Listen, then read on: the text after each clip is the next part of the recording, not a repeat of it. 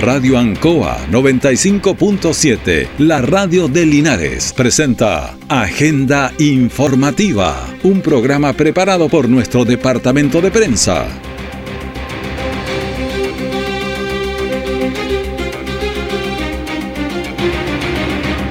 Muy buenos días, bienvenidos a Agenda Informativa de la Radio Ancoa, edición de este día miércoles 11 de octubre de 2023. Vamos a pasar a las informaciones de las últimas horas preparadas por nuestro departamento de prensa. Titulares para esta edición. Accidente extraño ayer frente aquí a, la radio, alrededor de las 19.30, 20 horas, donde un accidente, un chocaron a un ciclista y un motorista extraño, dos personas juntas allí, entonces, y eso se lo vamos a informar. Hogar de Cristo realiza mañana un seminario sobre salud mental y pobreza. Bueno, Deportes Linares sigue las lamentaciones sobre la leche derramada. No sé, estamos difíciles, estamos en los dos últimos lugares, por lo tanto somos los que descendemos. Vamos a ver si algo pasa, hay unas apelaciones por ahí de Valdivia y otros, pero la verdad es que hasta aquí estamos descendidos. El detalle de estas y otras informaciones ya viene. ¿Eres testigo de un ilícito? Llama gratis al asterisco 4242 del programa Denuncia Seguro de la Subsecretaría de Prevención del Delito o ingresa a www.denunciaseguro.cl. Alerta del tráfico de drogas, el robo y receptación de especies y otros delitos de forma 100% anónima a las 24 horas, sin registro de tu identidad ni rastreo de tus datos. Llama al asterisco 4242. Tu información es importante. Gobierno de Chile. Presentes por un mejor futuro. Siempre en el lugar donde se produce la noticia están los equipos de prensa para que usted se informe primero. Agenda informativa.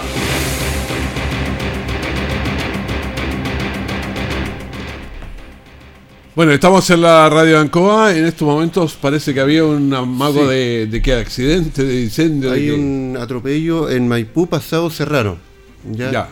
Va saliendo Samo al lugar, eh, que era el Raúl Buendía. Eh, así que tener cuidado a la gente que está al volante a esta hora de la mañana, tratar de buscar alguna alternativa porque seguramente se van a encontrar con algo de taco en ese sector. Maipú con Serrano, eso en la calle. Serrano.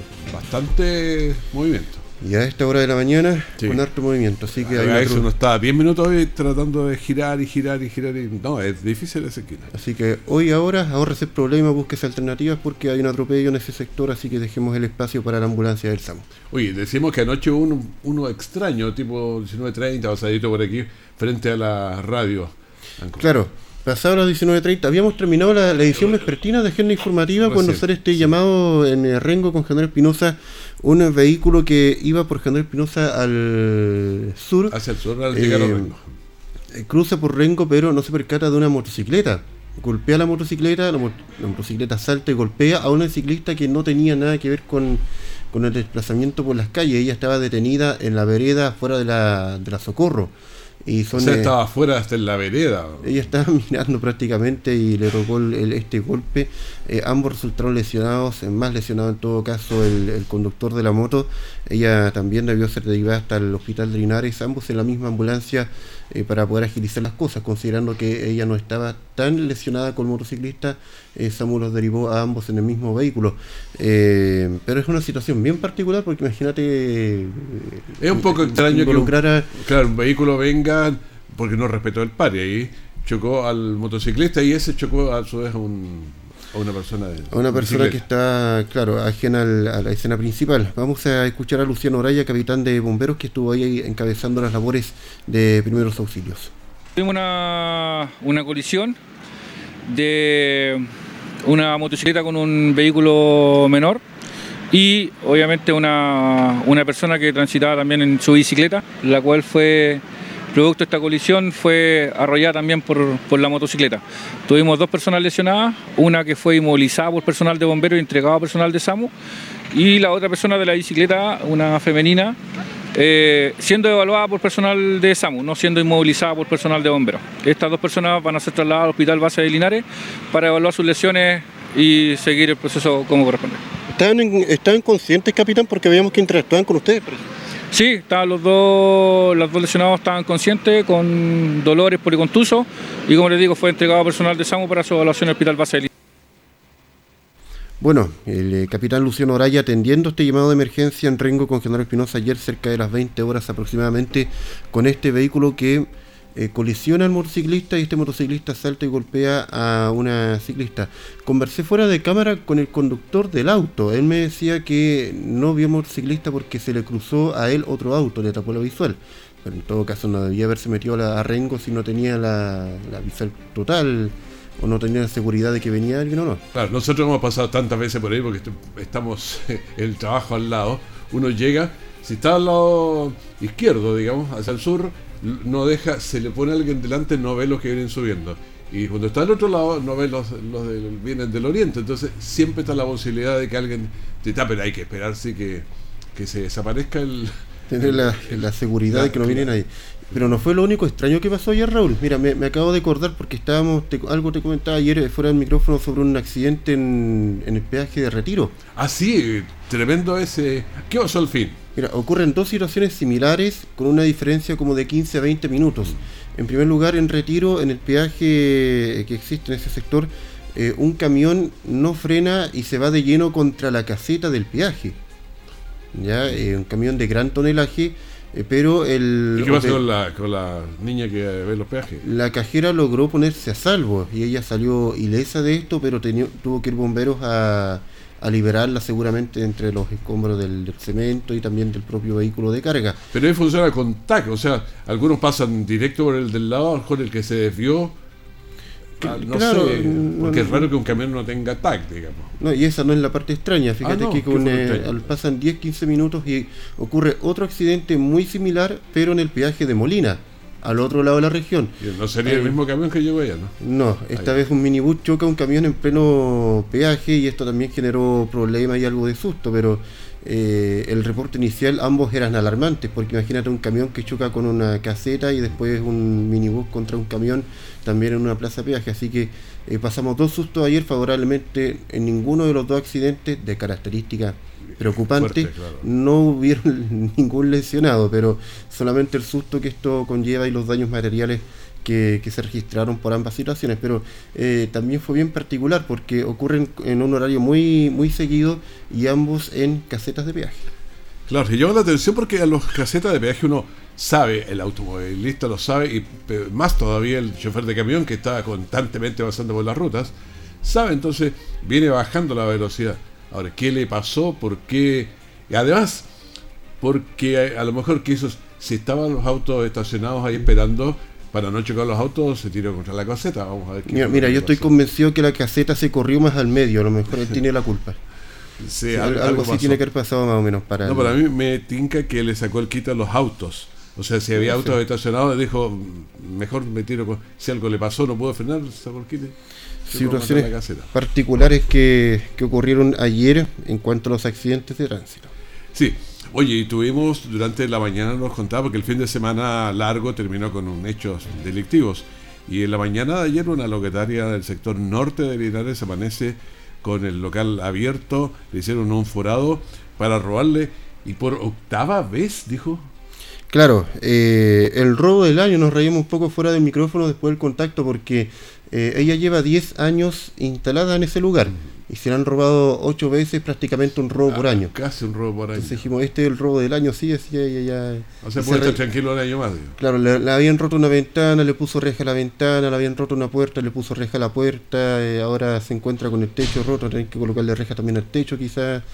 Eh, indignada con rabia porque eh, esto no solamente tiene que ver con la pérdida material, el producto, la plata, sino que también la frena ella de atender porque no está en condiciones de atender. Ella tiene un fast food, un, local de, un carro de comida rápida hasta donde entiendo, que está instalado en el bosque con Jairo Pinoso. No, no le va mal porque yo ves que pasó por ahí veo que hay harta gente, de ser buena la comida quizá también. Eh, ahora vamos a ver qué hace porque era un tremendo forado que le hicieron en el techo y además habían hecho eh, algo que nos comentaba ella, daño porque sí. Por ejemplo, no se llevaron el microondas pero sí lo rompieron. Ah, o sea, ya son malos, malos ya. Eh, es hacer la maldad por la maldad, ¿no? que fue robar, uno podría entender la lógica que fue robárselo, pero si ya lo tomó y lo golpeó y lo hizo pedazo. Es, la maldad por la maldad, ¿no? No, ya es. Escuchemos a Margarita Faúndez, que es la dueña del, local el, el, Matito, que nos comenta. Hoy día a las 7 de la mañana cuando venimos a abrir nos encontramos con el tema de que nos habían entrado a robar. ¿Qué se robaron? Eh, bueno, en primer lugar hicieron un forado arriba en el techo y eh, aparte de destrozo se robaron mercadería y 50 mil pesos en plata, en dinero. ¿Esto lo están investigando? ¿Quién está investigando? Eh, hicimos la denuncia a PDI. Ellos estuvieron acá, tomaron eh, las huellas, todo y se llevaron. Aparte de eso tenemos cámaras y las cámaras se llevaron el, disco duro para revisarlo. Acá tenemos, eh, además del robo, los daños. ¿Usted esto le va a impedir trabajar, mi imagino? Sí, hoy día es un día perdido. nosotros los comerciantes vivimos el día a día. Y hoy día, aparte de todas las pérdidas, es un día perdido.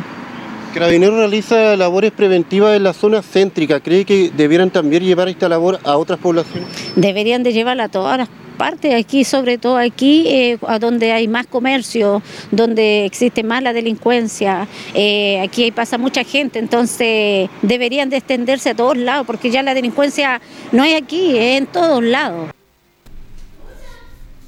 Bueno, la delincuencia en todos lados, dice Margarita Fauna. Ojalá, ojalá se haya recuperado pronto y ya esté operativa, porque necesita seguramente sus dineros, sus clientes, eh, y no estar perdiendo de estar vendiendo en su, en su local. Ya, yo me comienzo a despedir con esto, Raúl, y reiterar que hay que tener cuidado en Maipú, Pasado Serrano, porque está trabajando Samu en un atropello hasta hora de la mañana. Así que con eso me despido, Raúl. Muchísimas gracias, Gabriel. Nosotros estamos en agenda informativa aquí en la Radio Ancoa. Vamos a hacer una pausa, pero después vamos a conversar sobre un tema también que hay mañana un seminario allá en la parte norte. Ahí está Mauricio que estamos contactándonos con él y vamos a ir de inmediato ya con este con este seminario. Pero hacemos la pausa y volvemos de inmediato. Aún tenemos música chilenos. Programa dedicado al mundo agrícola en Radio Ancoa de lunes a viernes desde las 12 horas. Reforzamos nuestra identidad.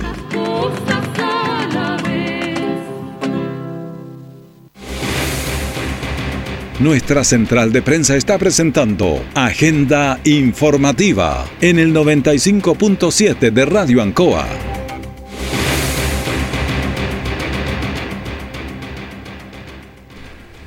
Y estamos en la Radio Ancoa y seguimos con las informaciones, son las 9 de la mañana con 13 minutos. Y estamos en línea con Mauricio Sorondo, jefe del hogar de, de Cristo en Maule, porque hay un seminario mañana jueves 12 de octubre. Buenos días primero, ¿cómo está? Gusto saludarlo.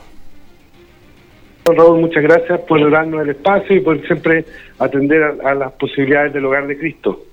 Bueno, quiero saber de este seminario que hay mañana. Hay una relación de la discapacidad mental, pobreza, lo estábamos conversando ayer también. Sí, mire, eh, primero decir que en el fondo estamos justamente en estos días eh, conmemorando el Día de la Salud Mental, ¿no? Eh, que nos invita internacionalmente, ¿cierto?, a poner en el centro también esa necesidad tan importante para todos los seres humanos, que es como se llama considerar también nuestra salud mental como una parte muy importante, digamos, de, lo que de lo que constituye nuestra nuestra vida diaria, nuestra cotidianidad, ¿cierto? Eh, y en ese sentido, efectivamente, también hay personas, hay personas que viven con eh, situaciones, digamos, de, de dificultad en su salud mental, pero ya de manera más crónica, seguramente, que constituye una discapacidad, ¿no? Y, esas personas, eh, claro, es una enfermedad que uno a veces no necesariamente la nota, ¿cierto? Eh, pero que, que, dificulta también el acceso, la integración social, eh, por muchas razones, entre otras fundamentalmente por prejuicios que tenemos. A veces pensamos que las personas con discapacidad mental pueden ser peligrosas, pueden ser personas que en el fondo nos puedan dañar de alguna manera, qué sé yo. Existen muchos mitos sobre esto. Entonces, eh, lo que buscamos en el seminario mañana justamente es poder eh, reflexionar sobre eso, sobre cómo eh, somos una sociedad que permita incluir a todos, especialmente en este caso a las personas con discapacidad mental. Y es más complicada la mental que la física para los efectos de buscar trabajo, para todo eso, porque la física, se, de hecho, muchas personas trabajando en eso. Con la mental es más difícil. País, que es una ley ah, muy importante que, que nos permite, digamos, que señala que el 1% de las personas en una empresa con más de 100 trabajadores debe tener, digamos, eh, eh, personas con discapacidad. Eh, bueno, la mayoría de esas personas que, que pueden acceder a los trabajos vía esa ley son personas con discapacidad, digamos, física. Pero las personas con discapacidad mental se hace más difícil, justamente porque hay un prejuicio, un prejuicio que, que, tenemos que derribar, que es la idea de la peligrosidad, de personas que son peligrosas o personas que no van a comprender. Entonces, que entre comillas decimos personas que en el fondo no van a poder eh, desarrollar tales o cuales funciones, porque cognitivamente están, digamos, eh, más comprometidos. Cuestiones, todas cuestiones que en el fondo no son ciertas si uno efectivamente lo, mira y lo analiza en la, en la, en la realidad de las personas que sí logran eh, incorporarse al mundo laboral. Y ese es un poco también el, el tema de mañana en el, en el seminario. Justamente, Esto es en el CFT del Maule, ¿cierto? CFT del Maule porque estamos eh, justamente en una alianza del Hogar de Cristo con, con CFT del Maule, que ya tiene varias eh, acciones que desarrollamos y varias ediciones de otros seminarios también en otros años. Entonces, más o menos una vez al año nos juntamos justamente en este sentido. Y mañana este seminario va a estar acompañado por eh, la directora nacional de la línea temática del Hogar de Cristo de discapacidad mental, María Isabel Robles, que es una profesional muy destacada en este ámbito, eh, a la cual, digamos, vamos a tener el honor y, el orgullo, digamos, de poder estar juntos con ella y poder conversar sobre estos temas. Bueno, hagamos un contacto posterior a esto para saber cómo les fue también, para hablar del aniversario y algunos otros temas. Perfecto, eso es, pues, porque además justamente usted muy bien lo dice, este, este seminario y algunas otras actividades que vamos a, desarrollar durante estos días están también en el marco de los 79 años del Hogar de Cristo que cumplimos el 19 de octubre. Así que también estamos invitados y, queremos invitar a toda la comunidad y, probablemente, don Raúl, también, eh, si usted nos da el espacio, poder conversar sobre eso. pero los 79 años del Hogar de Cristo son también un, un tema muy importante a propósito, además, de todas las cosas que hoy día se hablan a, propósito de las fundaciones que se dio, bueno, el Hogar de Cristo, casi 80 años ya eh, de, trabajo en, Chile, también da una, una manera de cómo se tienen que hacer este tipo de cuestiones. Perfecto, le agradecemos que hemos enganchado entonces para el próximo día porque tenemos que hablar ahí del aniversario y cómo le fue en, la, en el seminario, algunas conclusiones. Eso. Y, dejamos a todo el mundo invitado para mañana a, a las nueve y media de la mañana en el CFT del Maule, un auditorio muy bonito que tienen ahí, eh, para que podamos compartir, reflexionar y aprender también sobre este tipo, este tipo de, cosas, sobre todo sobre la, inclusión de las personas con discapacidad mental. Y le agradecemos mucho, don Raúl, por todo el espacio que siempre nos da. Es muy cómodo el, el, local, ha estado en él, así que no hay problema. Muy bueno. Que esté muy, bien. ¿ah? Muchísimas gracias. gracias. gracias. a usted. Chao, chao. Chao, chao. Copago cero. ¿Copago qué? Copago cero, es simple. Antes las personas de FONASA DIE pagaban. Ahora toda la red de salud pública es gratuita para los usuarios de FONASA. Sí, escuchaste bien. Atenciones, operaciones, radiografías, mamografías, endoscopías, todo. Todo. Copago cero. Pagas cero. Ministerio de Salud, Gobierno de Chile. Todo el acontecer noticioso del día llega a sus hogares con la veracidad y profesionalismo de nuestro departamento de prensa. Agenda informativa. Estamos en Agenda informativa, son las 9 de la mañana con 20 minutos y le contamos que tenemos 8 grados de temperatura, la máxima va a llegar a 20, pero estamos con una humedad de 78%, un viento de 4 kilómetros por hora anda despacito, como un niño cuando se va a la cama más o menos, y la presión está en 1020 milibares. Información que siempre es relevante para estas horas de la mañana, estamos con una primavera más a la antigua, no tan calurosa como la que habíamos tenido los años de sequía, que eran realmente profunda. Saludamos a nuestra invitada, ¿cómo está? A la delegada presidencial provincial Ali Valderrama. Un gusto de tenerla nuevamente por. Muy buenos días, Raúl. Un gusto estar con usted conversando y transmitiendo lo que la comunidad quiere saber acerca de, nuestra provincia. Bueno, hay varias cosas que queremos saber de la, de la provincia. ¿Cómo andan los, los funcionamientos aquí? Hoy hemos tenido emergencias, hay apoyo. Esto, tuvimos emergencias que, que van a dejar hartos meses y tiempo, años a lo mejor de para poder coordinarse y andar bien, el caso de las de tormentas y las lluvias. Sí, el, el plan de recuperación ya está en marcha. Eh, esta es como la segunda etapa, estamos transitando ya a la recuperación de caminos, ya también entregando apoyos a los sectores productivos turísticos, a agricultores, para recuperar también a obras de riego. Todo esto atendiendo la necesidad urgente que, que tiene nuestra provincia para reactivarse y aprovechar la temporada estival, que es ahí cuando nosotros tenemos la gran producción, ya sea en la parte agrícola también como en la parte turística. Bueno, es interesante todo esto y la temporada de riegos que era la, la que nos estaba golpeando, porque no podemos hacer los tantitos hasta máximo el 15 de octubre, pues ya el sol no, no permite. Sí, estábamos también con el, digamos, con la soga al cuello, porque habitualmente la temporada de riego comienza los 15 de septiembre de todos Claro. los años, y este año estamos tal vez un poquito retrasados en cuanto a que, claro, usted comentaba recién esto de las temperaturas, esta primavera que no ha sido tan fuerte, tan cálida. Por suerte, sí, no ha sido tan cálida, todavía queda agua en, en los suelos y cierto grado de humedad. Y la humedad es alta, yo estaba mirando recién 80%, ayer teníamos 87%, entonces eso algo ayuda. Sí, eso ayuda a que no sea tanta la demanda de riego. Sin embargo, permite un poco la sequedad que, digamos, con la sequedad del aire, permite que los suelos ya vayan perdiendo humedad y puedan eh, comenzar los trabajos de maquinaria agrícola, acondicionamiento de suelo, algunas siembras, de forma de que con lo- la entrega de recursos que se realizó el viernes pasado por parte del Ministerio de Agricultura hacia las agrupaciones de regantes, juntas de vigilancia, eh, puedan ellos ponerse, digamos, al corriente en la recuperación de las obras de captación de, de aguas de los ríos y podamos iniciar una temporada de riego un tanto tardía en cuanto a la comparación normal, digamos, pero que va a permitir sí que tengamos agua para nuestros cultivos y, y reactivar nuestra provincia y tener trabajo, que Claro. el, el trabajo de... Uno casi con la, con la lluvia, con toda esa cosa, es muy difícil poner de, de acuerdo a la gente, porque unos quieren lluvia, otros quieren no, depende de los cultivos que tenga. Por ejemplo, yo no quiero vientos ni lluvia. Ahora, yo miraba, si mira, el palto afuera está florecido, eh, y así debe ser con todos los paltos que hay en Linares. Si corre un viento, nos deja sin paltas todo el otro año. Sí, la claro, la primavera siempre es una temporada compleja para la agricultura porque, como menciona usted, claro, está ocurriendo la floración en paltos, en cerezos, manzanos, en los frutales en general. Eh, la ocurrencia de estos vientos es un poco fuera de lo normal o alguna precipitación eh, afecta en la calidad de las flores y por lo tanto puede en algunos casos repercutir en la producción frutícola. Cuando hay un granizo, todo ese Sí, tipo de cosas, sí, no, nos deja sí. sin paltas todo año.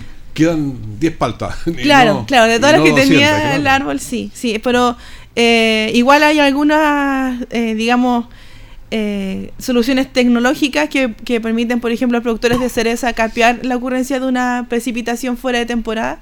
Sin embargo, la fruticultura sigue siendo nuestro eje productivo en la provincia, así que esperamos que no ocurra una precipitación de estas que llama la gente en el campo las mata pajaritos, que son estas de primavera inusual, digamos. Bueno, estamos en conversación con la delegada presidencial provincial Ali Valderrama y vamos, el, el presupuesto, ¿cómo, ¿cómo se ve? Es un tema que nos va a tener poquito menos de dos meses, porque ya llevamos una semana ya. Sí, el presupuesto eh, del, para el año 2024 24. viene con un incremento de un 3.5%, lo que se ve reflejado en agendas o en carteras específicas. Y en cuanto a lo que nos corresponde a nosotros, digamos como en la emergencia pronta que vamos a vivir nosotros, esperamos que no sea, el tema de incendios, viene un incremento importante en recursos, lo que nos va a poder permitir estar al corriente y estar muy bien equipados para los controles o las acciones preventivas que se requieran.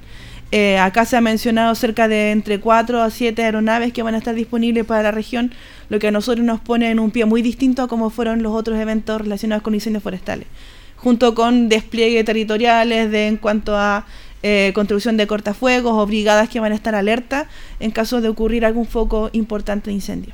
Claro, uno de los temas, por ejemplo, el año pasado tuvimos un incendio aquí en la zona de Longaví sí. que no paraba nunca. Sí, no terminaba. Bueno, y, y varios más, digamos. Pero a veces estamos preparados para la emergencia, pero ¿cómo nos ponemos un poquito antes para que, evitar que ocurra, hacer cortafuegos? Claro, no, este, este financiamiento que le menciono yo en relación a la emergencia es en- eh, que considera medidas de prevención tanto como ya de control o de, de, digamos, de mitigación de un incendio importante.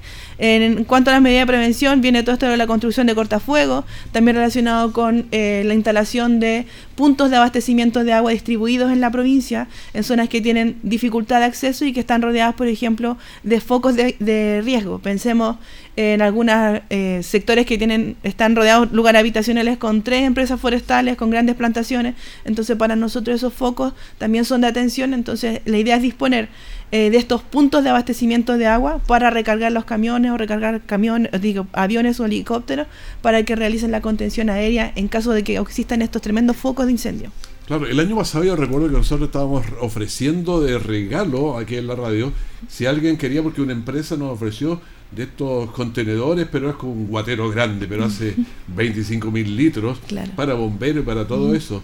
Y lo ofrecimos y demoró en llegar a alguien que que lo necesitaba, pero después andaban todos pidiéndolo. Pues, entonces... Bueno, es que claro, eh, tenemos que tener presente que estos escenarios son relativamente nuevos en nuestro país, por lo tanto, el aprendizaje que se ha conseguido desde el año 2017, 2018, recordemos lo que ocurrió también en el sector Santa Olga, entonces todo esto ha sido aprendizaje para prevenir ahora y anticiparse a la ocurrencia de estos eventos terribles.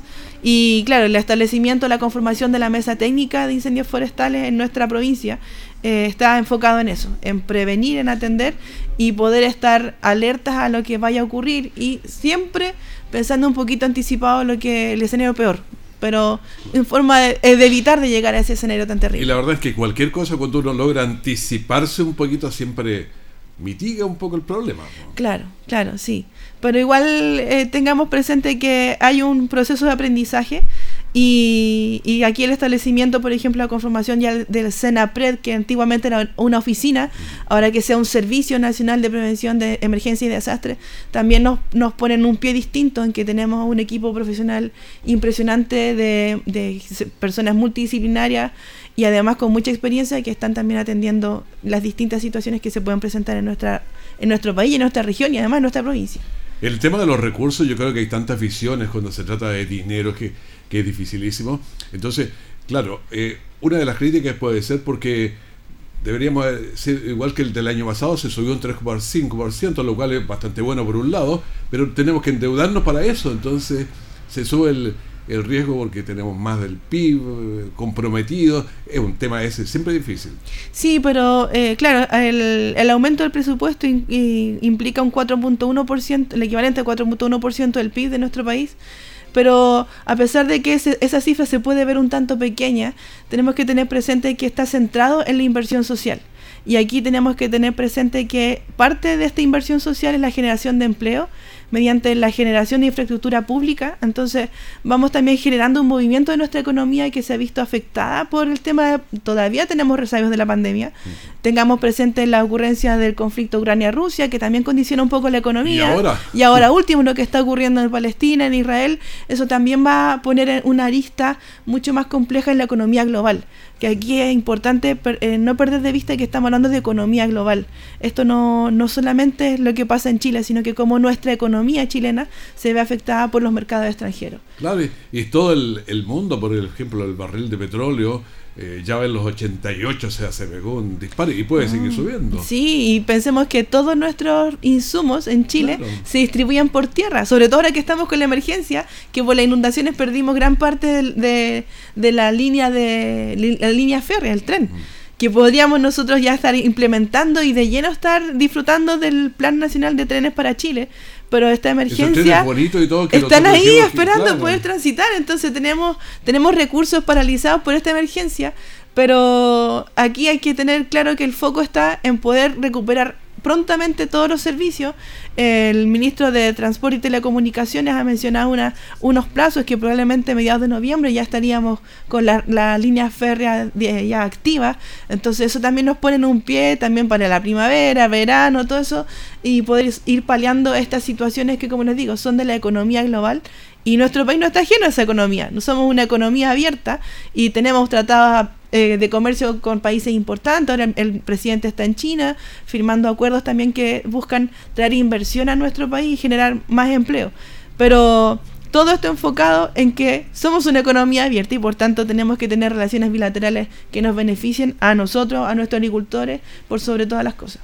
Sí, es un tema difícil. Yo creo que estos mes y medio que nos queda por ahí de trabajar del presupuesto van a haber muchos dimes y diretes es como en la casa cuando uno, no sé, le llega un millón de pesos, en, como los gastos. Claro. Siempre la necesidad de de 3 millones y uno tiene uno, ¿no? Claro, ¿no? Y, y priorizar. Claro, ¿cómo, Priorizar. dónde ¿Qué primero? ¿Por ¿Qué? ¿Con qué parto? ¿Con ¿Qué, qué me genera más incomodidad? ¿Qué puedo mejorar? O tal vez mm, emparejar un poco las cosas. Claro, y la otra es cómo hacerlo productivo, porque eh, hay cosas que uno las compra y son suntuarias y Mm, se mueren claro, ahí, pero hay claro. otras que generan lo productivo. Por eso me interesa y mirar el presupuesto, cuánto le ponemos a la inversión para que además pueda, mm, eh, no sé, generar recursos por otro lado. Claro, es que la inversión, como le decía, eh, se habla de inversión social, entonces nosotros ahí tenemos una serie de inversiones locales. Por ejemplo, acá en nuestra provincia, la, ya la, la, digamos, la puesta en marcha final o la construcción ya de lleno de nuestro hospital base Linares va a traer cerca de 24 mil millones de pesos de inversión. Eso va a generar una fuente de empleo importante para nuestra provincia y por sobre todo vamos a poder solucionar el problema sanitario que nos está quejando. Claro, y no sé, cualquier persona cae al hospital en cualquier momento por un accidente, por lo que le pasó, pero que tenga un hospital por lo menos que lo atienda. sí, Eso, ese es Un básico. hospital de acuerdo a lo que se merece nuestra, nuestro ciudadano. Bueno, delegada, le agradezco mucho conversar con nosotros aquí en la Radio Encoa. Muchas gracias Raúl y saludos a todos quienes nos están escuchando. Que tengan un buen día. Que esté muy bien. Bueno, con esta entrevista despedimos agenda informativa aquí en la Radio Anco. Un agrado haber estado con ustedes. Mantengan la sintonía porque vamos a tener más entrevistas, conversaciones, vamos a comentar tantas cosas que podemos irlo matizando con música y haciendo una mañana informativa y entretenida. Que esté muy bien, muchísimas gracias. Radio Ancoa 95.7, la radio de Linares, presentó Agenda Informativa, todo el acontecer noticioso del momento preparado por nuestro departamento de prensa. Radio Ancoa, por la necesidad de estar bien informado.